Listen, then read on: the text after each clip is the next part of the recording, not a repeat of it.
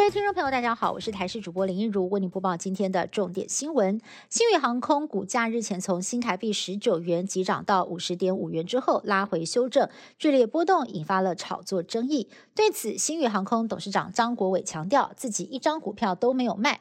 对于受伤的股东，觉得很抱歉，但并不是自己的罪过，呼吁投资人要量力而为。至于自救会的成立，他直言大可不必，认为星宇航空是新创公司，还有很多的机会可以解套。最近有不少的公司举办春酒，用美食慰劳员工辛苦。不过，台中有名网友抱怨自己在中小企业上班，老板说春酒要办在中式餐厅，没有想到地点竟然是选在连锁水饺店，而且每个人的预算只有两百五十块，让他难以接受。不少的民众表示有种被诈骗的感觉。如果省下的餐费预算拿来抽奖，还比较能够接受；否则干脆就折现，连办都别办了。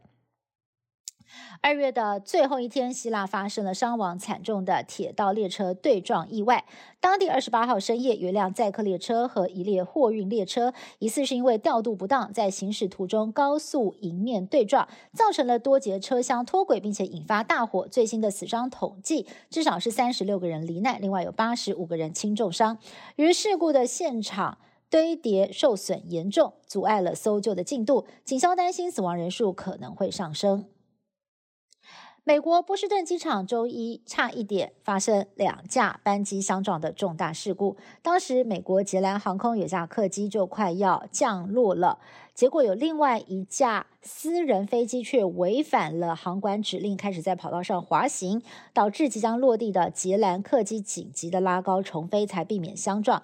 而这也是美国在今年第五度发生有惊无险的跑道入侵事件。全球闹蛋荒，日本这个月鸡蛋批发价创下历史新高，一公斤大约是台币七十四元，比起同期涨了八成。餐饮业者还有民众大喊吃不消。日本专家更坦言，全球受禽流感疫情的冲击，再加上俄乌战争导致饲料价格上扬、缺蛋还有蛋价高涨的危机，恐怕一时半刻没有办法解决。两韩边界的非军事区，在几十年来始终是保持神秘的面纱。不过现在呢，也成为了人间最后的净土。Google 特别在韩战停战七十周年，提供街景服务，揭开了它的面纱。这里头有上百种濒临绝种的动物，在大自然富裕之下，俨然成了濒危动物之家。